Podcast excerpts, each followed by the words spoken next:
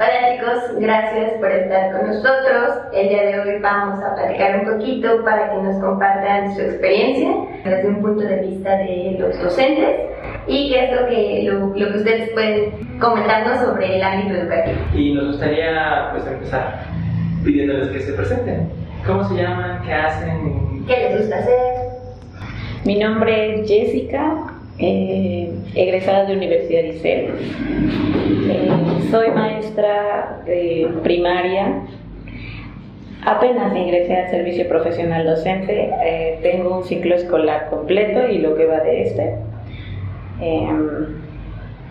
amo mi trabajo. amo mi trabajo. Me, me interesa mucho pues hacer lo que sé hacer y a seguir aprendiendo, claro, eso siempre. ¿Qué más te gusta hacer, Jessy? Cantar. me encanta cantar. que Tenemos que presumirlo. Yo soy Edgar, eh, soy egresado de la Benemérita Escuela Nacional de Maestros. Llevo tres años cumplidos, este es mi cuarto año. Eh, soy maestro de la primaria Cuautepec. Eh, es muy divertido ser maestro me apasiona, creo mucho, estar con niños y frente a los niños. Eh, me gusta hacer música también, no soy músico, pero llevo 12 años en música, tocando, estudiando y ahora enseñando, entonces todo lo que tenga que ver con docencia y música es lo que me gusta. ¿Cómo es que decidieron ser maestros? Pues es algo que creo que traía desde que me acuerdo ¿no? Desde siempre, siempre me caractericé por ser la ñoñita, entonces siempre me gustó mucho la escuela. Y este, en mis opciones estaba ahí algo relacionado con la salud, ya sea medicina, odontología, y o ser profesora siempre, o ser profesora, ser profesora. Eh, por situaciones de, bueno, en mi contexto familiar, este, decidí, opté eh, por, por esta carrera, pedagogía, eh, en, un, en, un, primer momento pensé que me iba a servir mucho porque, bueno, yo fui mamá muy joven. Entonces dije, bueno, pues qué mejor manera de ser mamá que, que conociendo el proceso educativo y, este, y aportando, ¿no? Eh, creo que eso fue lo que me motivó más para ser docente. Híjole, creo que en algún momento dije quiero ser todo menos maestro pero fue la única palabra que mencioné, entonces al final terminé siendo maestro.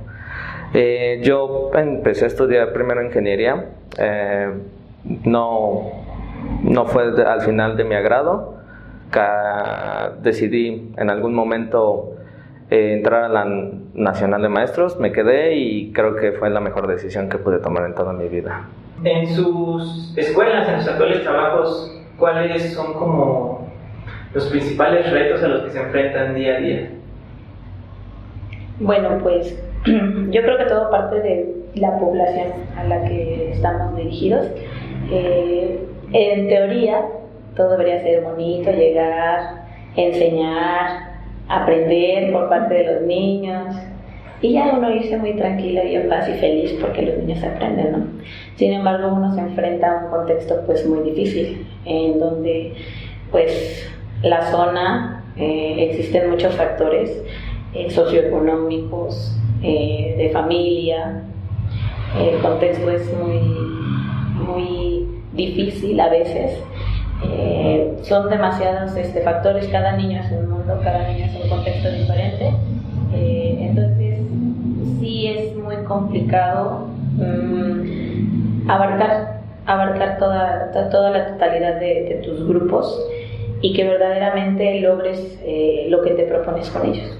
Si les dijeran, ¿cómo es ¿Qué dirían? Es una zona caracterizada o también conocida como Bocholandia, ¿no?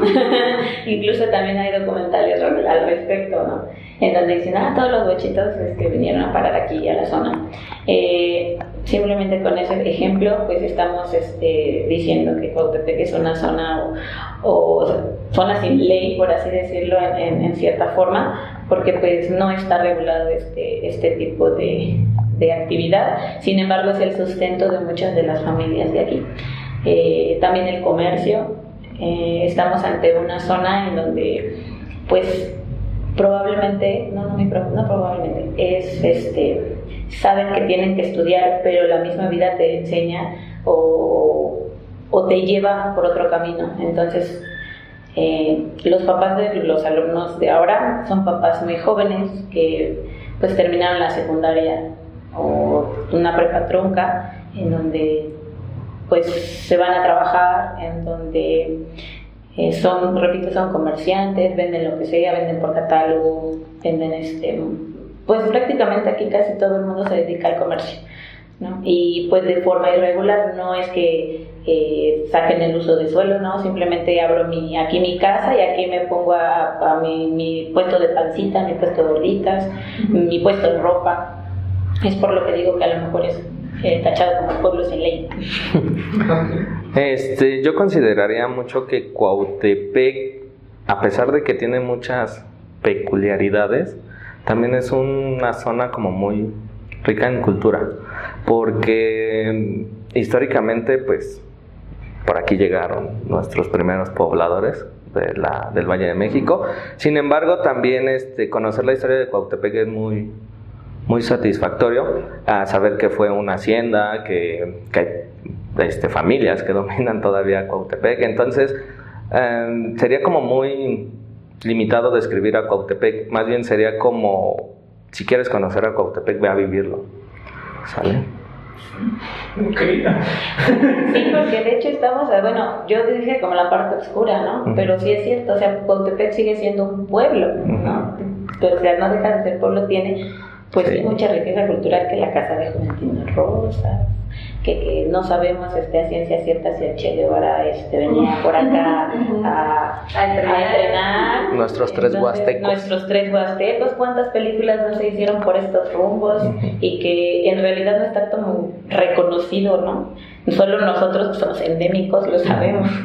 Entonces, este, pues sí, ¿no? Que la iglesia, este, la Sierra de Guadalupe, sí, claro, hay muchas, hay muchas cosas, entonces, bueno no todo es malo, no todo es malo, pero pues sí, este, pues sí, o sea, todo esto influye en, nuestros niños, ¿no? Es que prácticamente ya la, la sociedad no es nada más decir eh, Cuautepec, eh, Iztapalapa, las periferias, no, de hecho, no... Los problemas que te puedes encontrar aquí en Cuautepec eh, desde la perspectiva o desde el contexto educativo no te los encuentras en otra en otro contexto, el centro, Condesa, este, la, la, del Valle, pero te vas a encontrar a lo mejor otros y quizás hasta peores. Entonces, eh, uno de mis motivos de yo haber escogido la escuela que escogí, porque afortunadamente creo que nos tocó esa este, facilidad. de que nosotros hiciéramos un examen y poder escoger y que no nos mandaran, el poder escoger una escuela en la periferia era el hecho de que la cultura familiar todavía está un poquito chapada quizá la antigua. Eh, maestros que, que, trabajan en Tepito, maestros que trabajan en, en, este, en la San Rafael, en todas estas colonias céntricas, este, son maestros que están muy, muy limitados a, a una práctica docente nada flexible, están limitados a un horario este, a lo que marca su reglamento y están demasiado, demasiado expuestos a lo que digan los papás o a, lo que ellos decidan cuál sea la dinámica que necesita la escuela. Acá de este lado no quiere decir que los maestros no tengamos, este, o que más bien que los maestros podamos hacer lo que queramos, más bien es la parte en que este, nosotros podemos eh, hacer nuestra docencia flexible, que es una de las prioridades que marca este, nuestro sistema educativo. ¿Cuáles son las dificultades que ustedes pueden detectar en sus grupos para, para que se lleve a cabo el proceso de aprendizaje? ¿Qué es eso que influye para que los, los niños eh, puedan culminar ese proceso de aprendizaje como está visto desde el plan de estudios actual? Hablo de, hablo de mi poquita experiencia.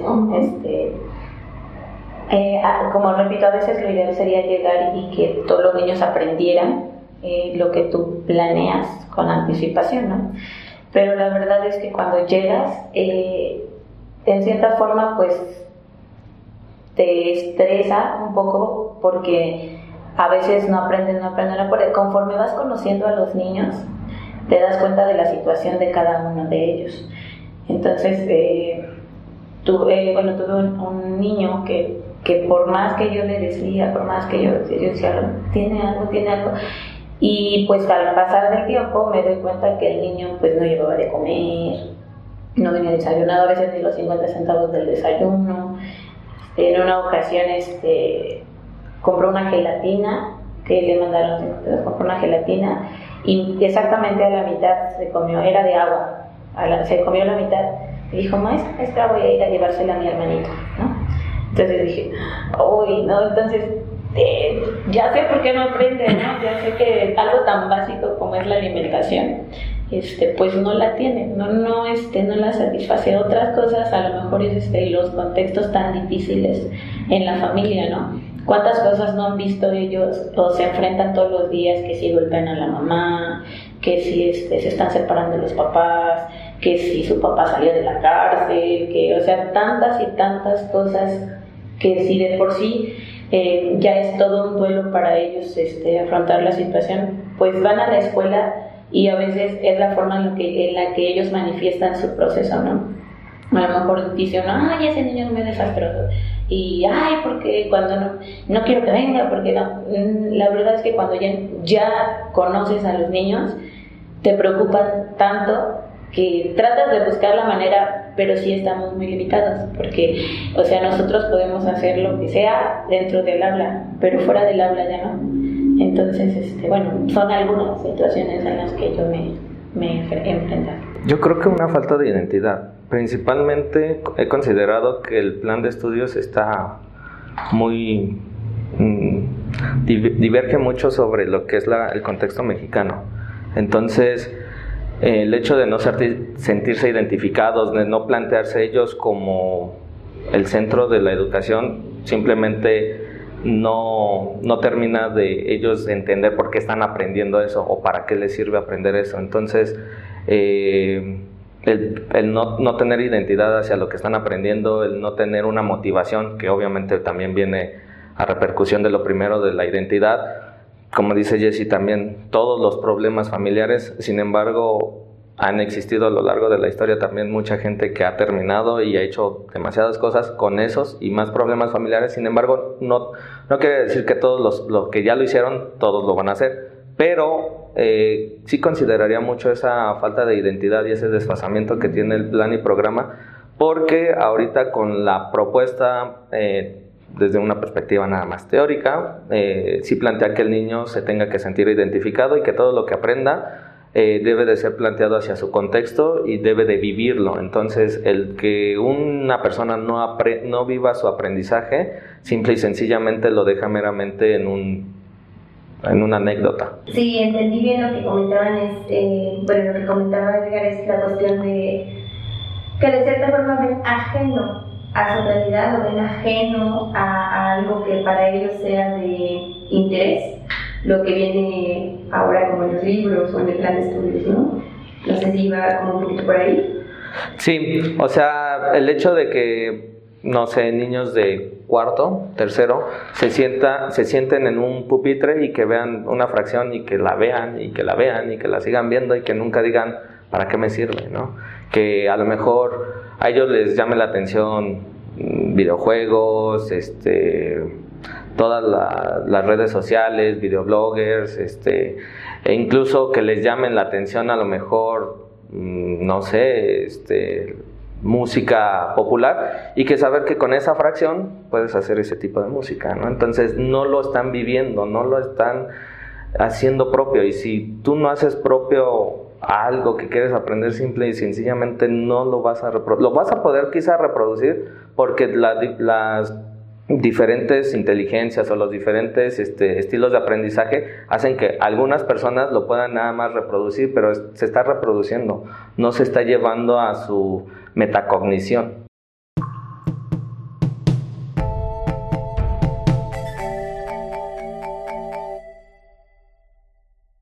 Bueno, gracias por la invitación. Mi nombre es Elizabeth, soy de, Aurelio Maldonado Cedillo, de aquí de la zona Coctepec, y tengo 15 años ya en la docencia. vengo, soy egresada de la UPN y lo que más me gusta es visitar los pueblos en México.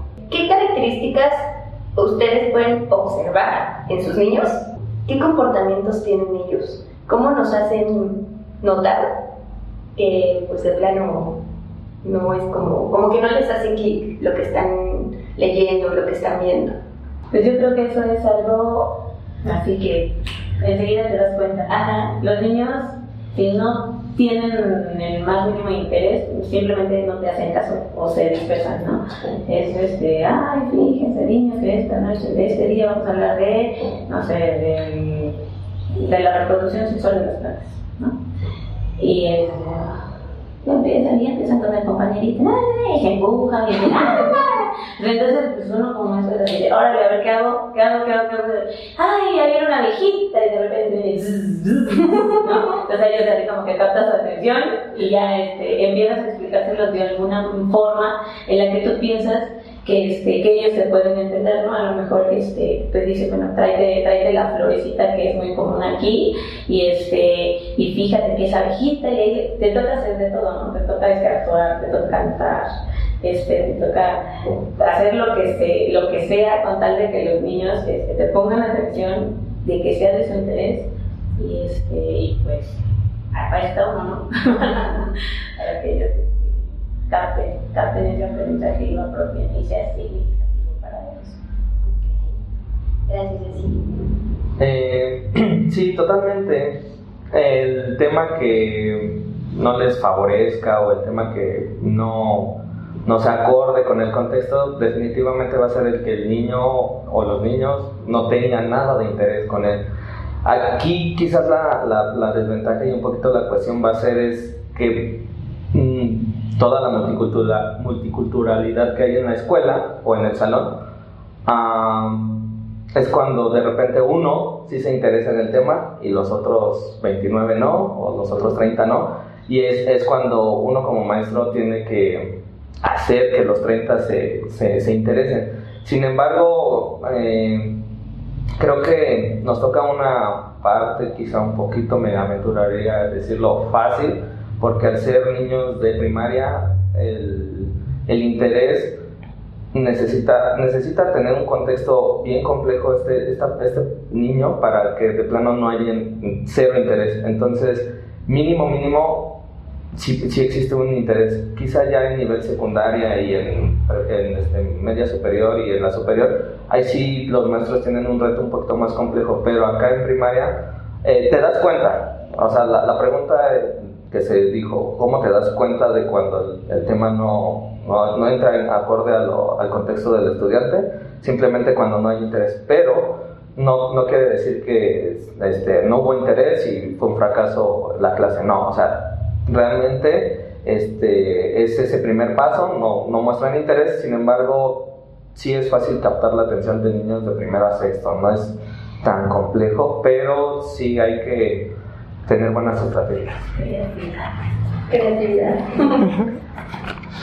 Sí, efectivamente lo que dice nuestros compañeros es cierto, pero lo que yo veo cambio en este ciclo escolar, yo creo que es la involucración que le estamos dando a los papás, al que también nos estemos proyectando a que conozcan, que salgan de Cuautepec y que vayan a conocer otros lugares. Yo creo que eso sí, eh, por lo menos en mí, sí está impactando con los niños, porque ya nada más no lo ven en el libro, ya lo están vivenciando. Entonces eso es algo favorable. ¿Qué tipo de actividades implementas? Eh, por ejemplo, en, ahora con lo de la revolución, de los 35 niños, puedo decir que 30 fueron al Monumento a la Revolución, entonces, cosa que sí lo vivencian, vienen y cuentan sus experiencias, y los quizá los otros cinco que no fueron, ya hay ese interés y le están diciendo a los papás, entonces también los papás se acercan y dicen, puedo llevarlo aunque ya no le cuente para la calificación, pero ya hay esa involucración, en, puedo decir que en la totalidad. Okay. Y ahí pasa algo, algo interesante, ¿no? Que al final es un principio de aprendizaje entre pares. Y entonces llega el amiguito y te dice, ay, es que fui con mi papá al museo y cosas así, ¿no? Y como que va generando la espinita en el otro. Entonces, ¿tú crees que esta, esta estrategia te ha funcionado? Pues ahorita sí, sí, yo creo que sí, y esto va a ser para los ciclos anteriores, ¿no? Porque yo en otros ciclos, eh, en otros grados superiores que los, por ejemplo, que empiezan a ver de su historia, entonces, cuando ven lo que son las pirámides y solamente lo ven por libros, lo ven por este videos, no es lo mismo que cuando lo conocen, porque eso sí se los dejo, por lo menos una visita en el ciclo escolar, por economía, por tiempo, por lo que sea, la tienen que hacer. ¿Para qué? Porque eso se les queda para siempre. Pasan a otros niveles y con eso aprenden más que los seis años que estuvieron en la primaria. Yo, yo ahí tengo esta pregunta de exactamente cómo es este proceso para involucrar realmente a los papás. Sería bueno, ¿por qué? ¿Cómo le haríamos para que los papás tuvieran mayores herramientas para ser parte de la educación de sus hijos? Yo creo que así como hay una diversidad enorme en los niños, también hay una diversidad en, en los papás. Hay papás que sí se involucran, que sí se interesan a veces en sobreprotección hacia los niños este, a veces también hay otros que, pues la verdad, se ve que aparentemente no les interesa eh, o lo dejan todo a la escuela. Eh, no creo que, bueno, en, mi experiencia no, no, es que sepan como tal tipo de inteligencias o, o, de un proceso educativo en el que se están involucrando sus hijos, ¿no?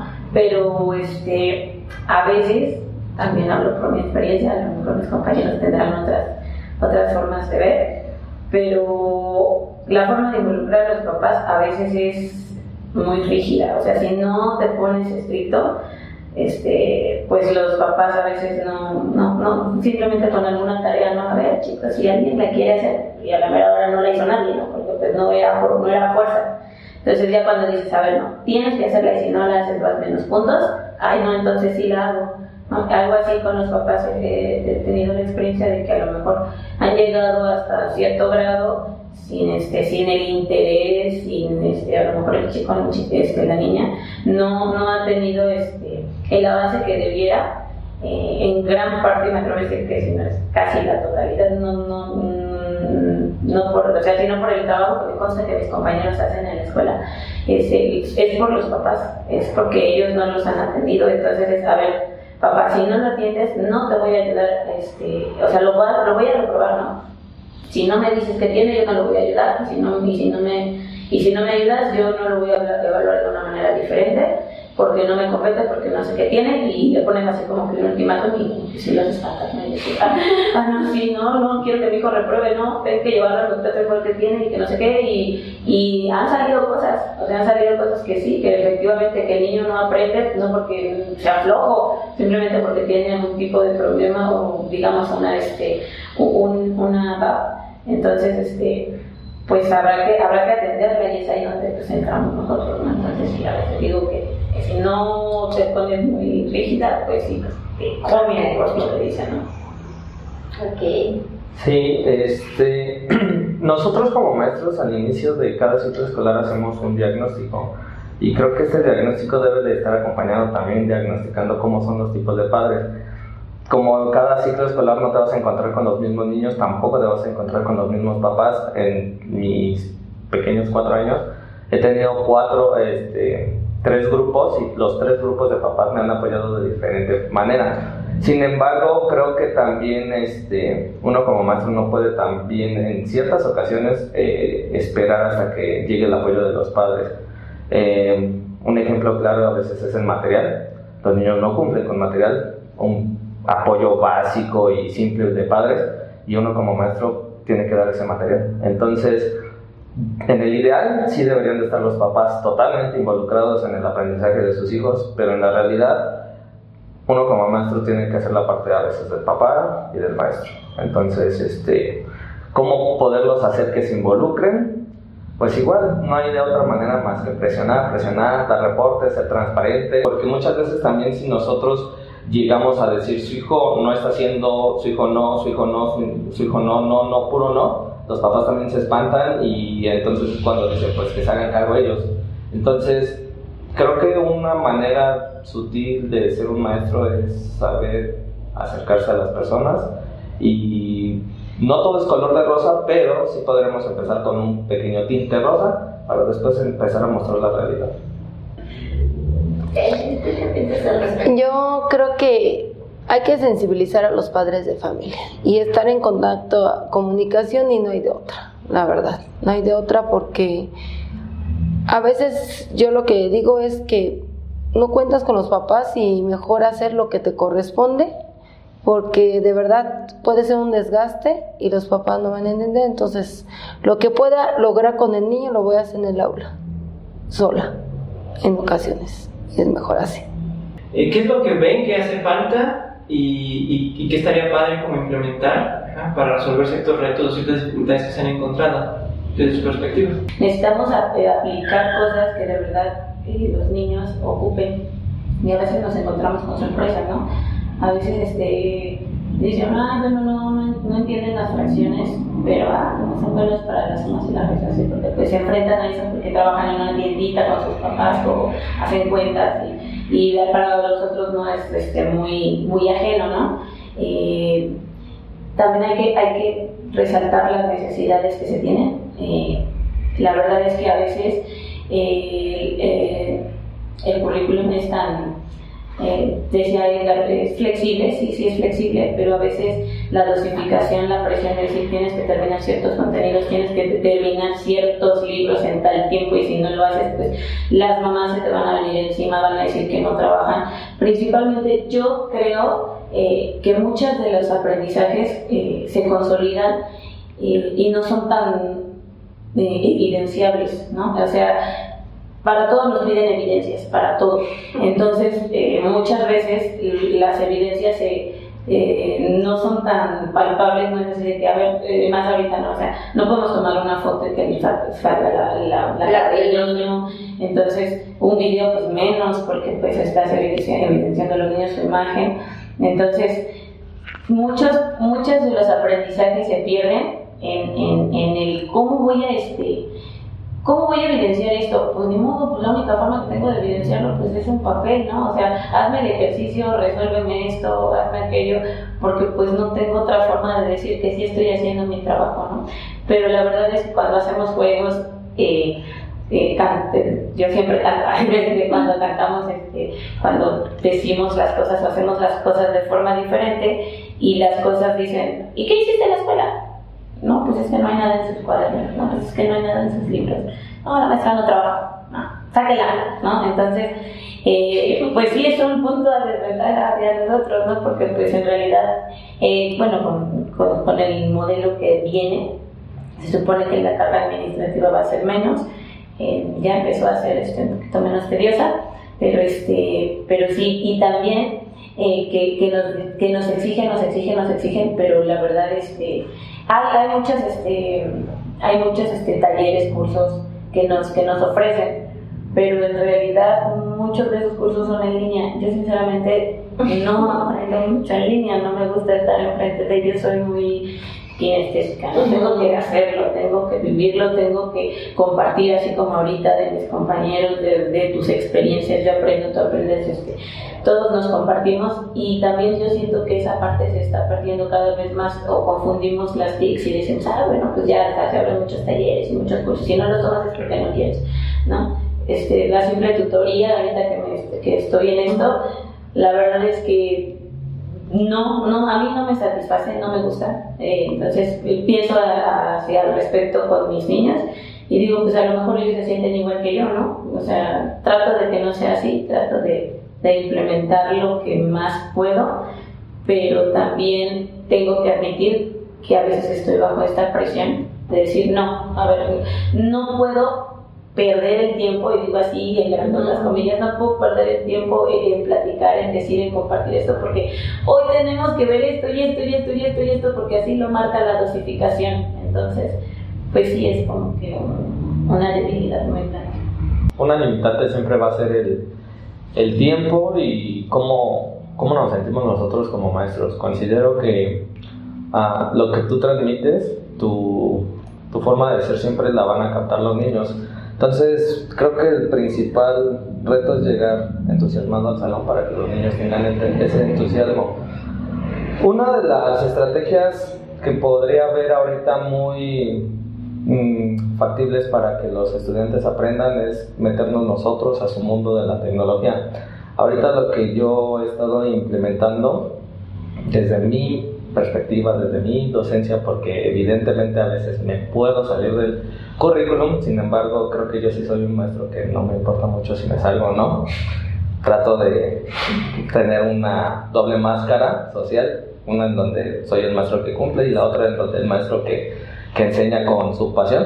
Entonces, este, yo he tratado de implementar una plataforma en línea con libros y está muy solicitada por mis niños. Tiene, el reto fue leer 17 eh, libros en un año. Llevamos, hoy presentamos nuestro cuarto libro. Son cada 15 días. Eh, la plataforma obviamente no es total, se va construyendo a las necesidades los niños presentaron un programa de radio, se van a hacer unos podcasts, se van a subir y no nada más es esto para que los niños lo hagan y lo vivan, sino también para que los papás lo puedan escuchar, porque evidentemente muchos de los comentarios que me han llegado los papás es de que los niños están en internet. Una de las limitantes cuando los maestros ocupan el internet con los niños es eh, evitar que tengan contacto con ellos en internet. Me hacían una recomendación de que tenía que hacer un reglamento, sin embargo creo que si sabes moverte en internet no es necesario hacer el reglamento, lo mío no, no es una red social, es una plataforma, entonces ni entre ellos se pueden comunicar ni se pueden comunicar conmigo, entonces eh, creo que desde esta perspectiva esta plataforma a mí sí me ha funcionado. Eh, ahí les mando también recomendaciones, fechas de exámenes, eh, ferias de libro cuando cuando están. Entonces creo que esta, esta estrategia a mí sí me ha servido con ellos. Eh, de repente llegan y me dicen, eh, ya subió el otro libro, ¿verdad? O sea, realmente la están, si no es por morbo o por que no tienen nada que hacer, la, la están checando por necesidad, la, de que la checan, la checan. ¿Sale? Entonces, este, pues sí, creo que la principal estrategia que necesitamos ahorita como docentes es involucrarnos en algo de la tecnología, te digo, podcasts, este, audios, videos, todo eso, pero siempre con un fundamento, o sea, no nada más dejarlo por, ah, el video habla de matemáticas y se lo pongo y son de esos maestros que te dan la cátedra que te duermes a los cinco minutos, ¿no? Entonces necesitas que haya un fundamento, si el video no está tan palpable, tan ágil, pues a lo mejor irlo frenando, ir explicando, eh, solicitar también este trabajos que, que tengan que ver con, con estos eh, estas plataformas que no nada más se quede con que ah, ya entraron a la plataforma, ya leyeron el libro y bye. No. O sea, siempre eh, podemos hacer todo, pero con fundamento. Entonces, un, una buena estrategia siempre es la tecnología. Y yo creo que más que nada aquí depende de la estructura y de la organización que tiene cada escuela. Cada escuela tiene su propia organización y si mm, organizamos nuestras actividades o aquí como le llaman el programa de mejora continua, que no la estructuramos bien, pues vamos a seguir con la monotonía de todos los días, ¿no? En diversas escuelas que he estado, en una que es la más significativa para mí, en las juntas de consejo, en lugar de tener que leer toda una guía, o toda una estructura que nos mandan de tanta carga de trabajo, lo que hacíamos eran cápsulas con material didáctico, creada por uno o con material que había en la escuela. Entonces esas actividades para mí han sido más funcionales. Las han implementado la supervisora, las secretarias de la supervisora, directores, entre docentes y hemos compartido diversas estrategias que hasta la fecha, a pesar de que no esté en esa escuela, las sigo utilizando y son funcionales, sea para fracciones, sean para cómo enseñar las multiplicaciones, porque a veces nada más es como algo repetitivo y si nosotros lo enseñamos de esa manera, ahora con la metodología como nos la dieron, en ese entonces me lo dio la supervisora, me lo dio de una manera en que yo comprendí que el niño no va a comprender el 2 por 2, sino que hay un proceso antes de llegar a ese signo del por del por. Entonces, si nuestra organización de cada escuela fuera con el objetivo de qué es lo que quiero lograr y cómo lo quiero lograr, yo creo que ahí abarcamos todos los, todo el rezago educativo que hay. Porque entonces, si hay un compromiso por parte de los docentes, porque es tiempo, es dinero y es trabajo.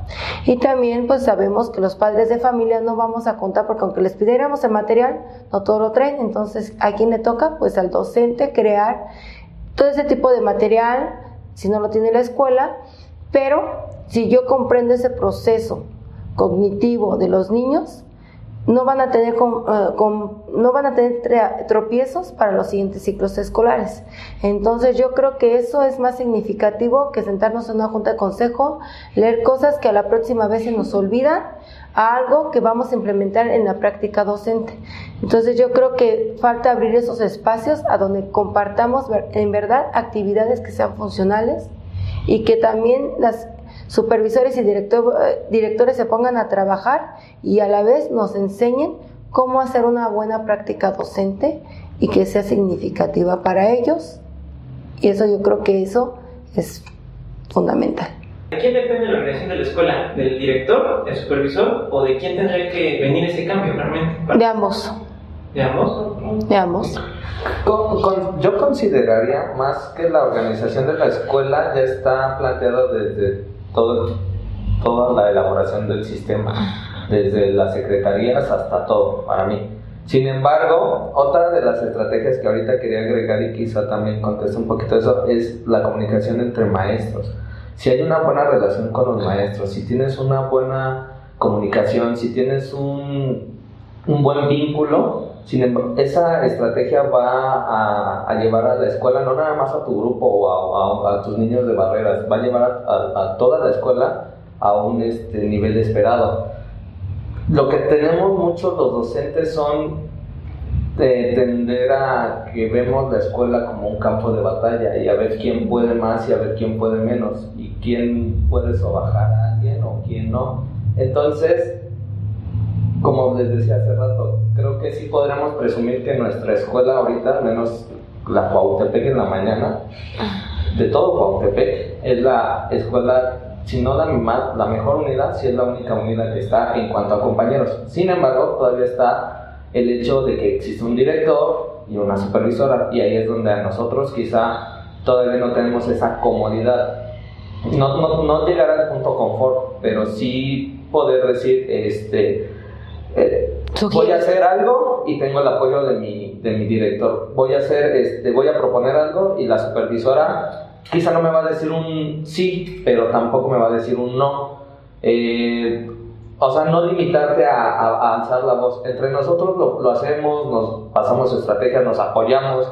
Incluso yo creo que hasta nos, nos cubrimos de, de a veces del ataque que viene de más arriba pero pues ya lo logramos como, como, compañeros, que es una estrategia y que creo que si en algún momento ustedes este, pretendían eh, o, quisieran acercarse con los maestros sería algo que hacer como lo hicieron en la Gosberia, ¿no? Unir a los, a los maestros, porque sí, si una escuela está este, dividida, totalmente no va a funcionar y el trabajo que se hizo durante un año se derriba el siguiente año, el trabajo que, que se medio empezó no, no continúa, entonces hay una, hay una partición en un proceso que de hecho es un proceso de seis años, no es un proceso de un ciclo escolar.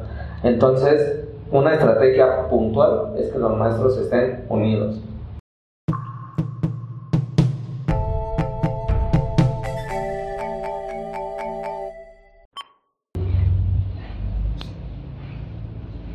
¿Ya empezamos? Sí. Darles la mejor versión de sus hijos a los papás también, porque muchas veces se espantan si.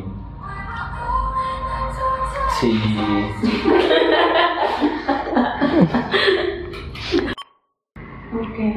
¿Me repites la pregunta? no sé, digo yo, como papás, no sé si sea útil que también lo sepan, ¿no? No sé si de hecho lo saben o si alguna vez los, los profesores se acercan y les, les comentan, ¿no? Y pues tu hijo tiene inteligencia espacial, ¿no? Y otros como, ay, caray, ahora el espacio lo tengo que llevar, ¿no? Pues, ¿Cómo le hago, no?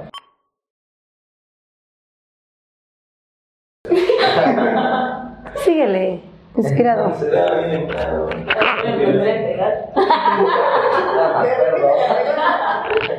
Este. sí, ya se me